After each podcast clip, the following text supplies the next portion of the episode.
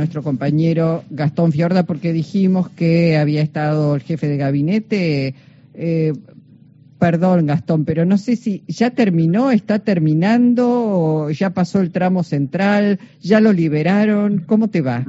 ¿Cómo estás, Luisa? Buenas tardes para vos y para todos. Está el jefe de gabinete en este momento contestando, si mal no entiendo, las preguntas que le hizo el bloque de Juntos por el Cambio. Eh, vos ves que esta es la modalidad que se implementa, se segmentan los bloques legislativos. Estaremos todavía aquí en la Cámara Baja, sí, más largo de lo que se suponía, ¿no? Eh, pero bueno, eh, convengamos que es la primera vez como, como jefe de, ministros que Mansur viene acá a la Cámara de Diputados. Eh, te propongo conversar con Mónica Fein, diputada del Partido Socialista, presidenta de la Comisión de Salud acá en la Cámara de Diputados. Eh, te voy a dar eh, a vos, Luisa, la posibilidad que le preguntes por Mansur, porque me voy a tomar el atrevimiento de preguntarle a ella como santafesina, como involucrada en la política de Rosario, cómo están viviendo el tema del humo, de la quema de pastizales así en el Delta. Bueno, como me han expresado muchísimos diputados y diputadas, la verdad que tenemos un tema dramático dramático hasta tal punto que el Ministerio de Salud eh, de la provincia hoy eh, recomendó no hacer actividad al aire libre, no andar eh, al aire libre. hace días, meses, pero días que estamos abajo de una cortina de humo que impide la visibilidad y obviamente se han producido accidentes y además contamina a todas las personas. Se han triplicado las consultas por problemas respiratorios y la verdad no encontramos respuesta. Es parte de la de lo que le expresamos al jefe de gabinete hoy, la falta de respuesta del gobierno nacional. Hemos pedido que renuncie a Cabandier, creemos que las expresiones y las explicaciones han quedado chicas al lado de que, bueno, que una población de más de un millón y medio de habitantes, Rosario y su área metropolitana, está bajo el humo del delta. Y donde la verdad que lo que estamos pidiendo es cuidar el delta del Paraná. Venimos con ley de humedales impulsándola la verdad que ha tenido un dictamen, no ha llegado al recinto por justamente no tener clara vocación de que la ley de humedales salga. Nosotros queremos la ley de humedales ya, eh, queremos exigirla y obviamente queremos que esté agotada las respuestas del ministro de Ambiente con respecto al tema de, del Delta del Paraná.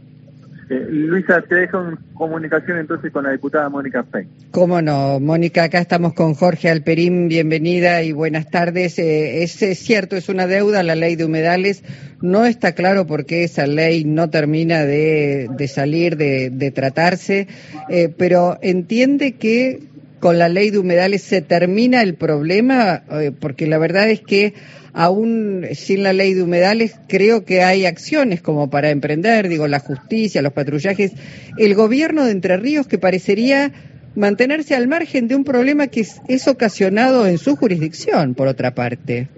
Sin duda, hay muchas cosas para hacer. De hecho, eh, venimos exigiendo otras respuestas, como que funcione el PIECAS, que es un programa que debe reunir al gobernador de Entre Ríos, al gobernador de Buenos Aires, al gobernador de Santa Fe, todos del frente de todos y obviamente al gobierno nacional para prevenir estos eventos.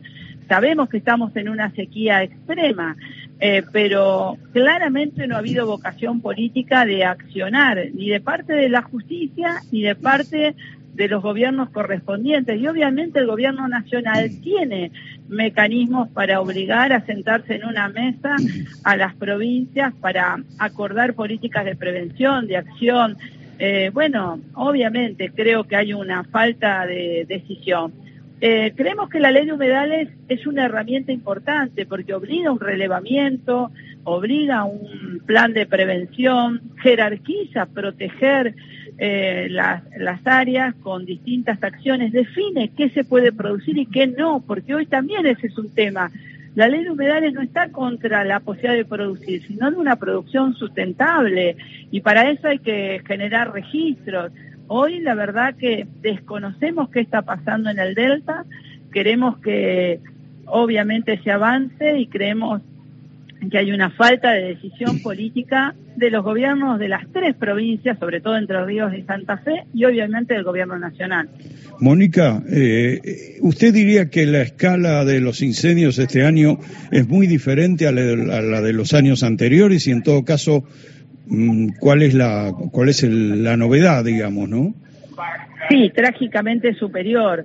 Digo porque si bien hace muchos años eh, periódicamente teníamos algún tema de incendios, se consideraba que tenía que ver con el aumento de la producción agropecuaria, sobre todo ganadería, y que se generaba algunos incendios eh, que venían de, una historia de generar una pastura fresca, eh, y había todo un, un, debate sobre que había que cambiar. Bueno, en los últimos años y estas este último año, producto de la sequía extrema en la que estamos, ha sido realmente dramático. Hace meses que estamos viviendo bajo el humo, con un problema gravísimo de salud, con una destrucción.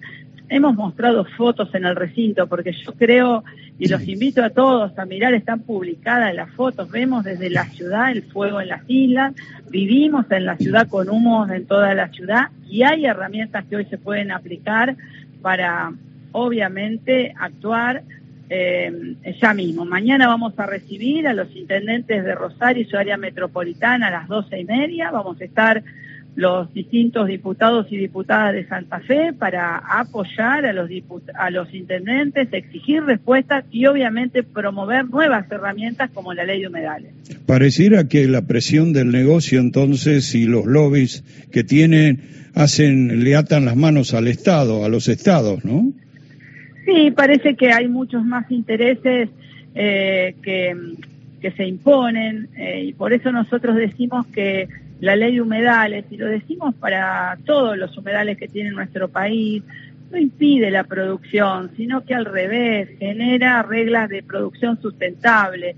La mayoría de los que producen creo que quieren tener garantías que va a tener una producción con futuro. Yo les pregunto, si generamos esta destrucción de los humedales y avanza la, el cambio climático y no vamos a tener agua, bueno, ¿de qué? ¿Quién va a pagar eh, eh, la destrucción que vamos a hacer eh, del, del ambiente, la contaminación que estamos produciendo en las personas? Esos sectores económicos que quieren explotarnos son los que van a darnos la respuesta. Por eso exigimos de parte del Estado Nacional y los estados provinciales una respuesta ya. Y creo que eso vienen los intendentes, agotados de dar la cara en sus ciudades, eh, digo, ciudades de Santa Fe, que ven cómo se contamina y se destruye eh, el delta, que está en la provincia de Entre Ríos. Por eso digo que es fundamental em, el gobierno nacional para sentar a las partes, para generar el funcionamiento de lo que hoy existe, porque existen herramientas hoy y obviamente para avanzar en nuevas herramientas. Mm, Mónica, bueno, eh, vamos a seguir, estamos siguiendo en realidad desde hace días este tema con muchísima atención y preocupación y escuchando las diferentes voces. Queríamos consultarla ahora sobre el informe del jefe de gabinete, Juan Mansur. Si tuviera que eh, poner de 1 a 10, bueno, una nota, porque es muy extenso, son horas y horas de exposición, ¿qué es lo que diría? Bueno, primero que es importante que esté el jefe de gabinete en el Congreso, es algo que debería ser más eh, periódico, como indica la ley, y no tan excepcional como lo estamos viviendo. Segundo, que creo que muchas veces la descripción que hace el jefe de gabinete no responde a la realidad que vivimos, eh, con datos y cifras muy aisladas de lo que significa la realidad hoy. En su inicio no habló ni de inflación, ni de inseguridad, ni, ni de esto de las quemas como, como tema para nosotros centrales. Em, obviamente, a partir de eh, las preguntas ha dado distintas respuestas. Creo que hay una mirada del país diferente a lo que vivimos muchos de nosotros.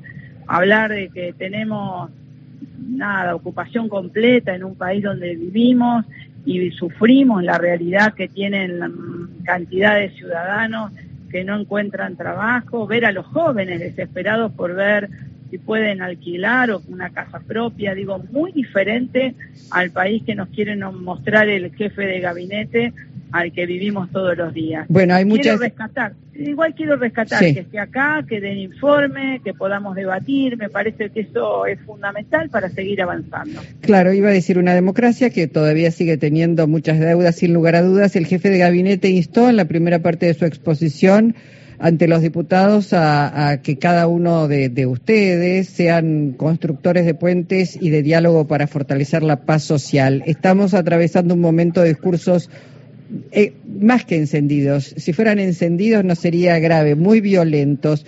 ¿Qué es lo que dice Mónica respecto de esta eh, interpelación?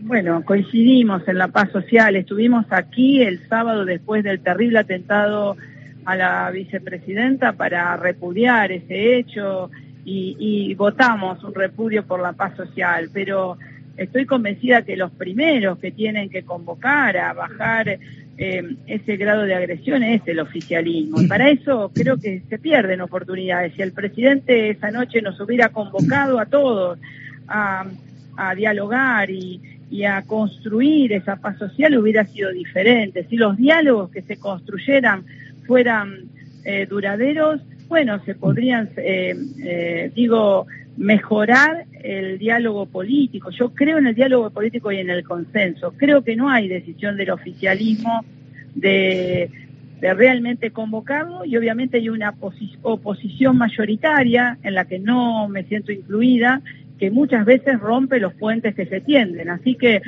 creo que el oficialismo debe tender los puentes y es necesario que la gran mayoría que cree que de este terrible momento que estamos viviendo se sale con consenso, debe plantear las líneas del consenso para que ese diálogo acá en el Congreso dé sus frutos, porque este funcionamiento tampoco le hace bien a la democracia. Así que yo creo que hay que mejorar de parte del oficialismo la forma, la convocatoria, el respeto, reconocer a los otros como actores también democrático y de construcción de pensamiento y obviamente que la oposición en la que me siento incluida, pero la oposición debe ser responsable a la hora de buscar acuerdos y consensos. Diputada Fey, muchísimas gracias eh, por su participación hoy en Encuentro Nacional. Gracias. Gracias a ustedes.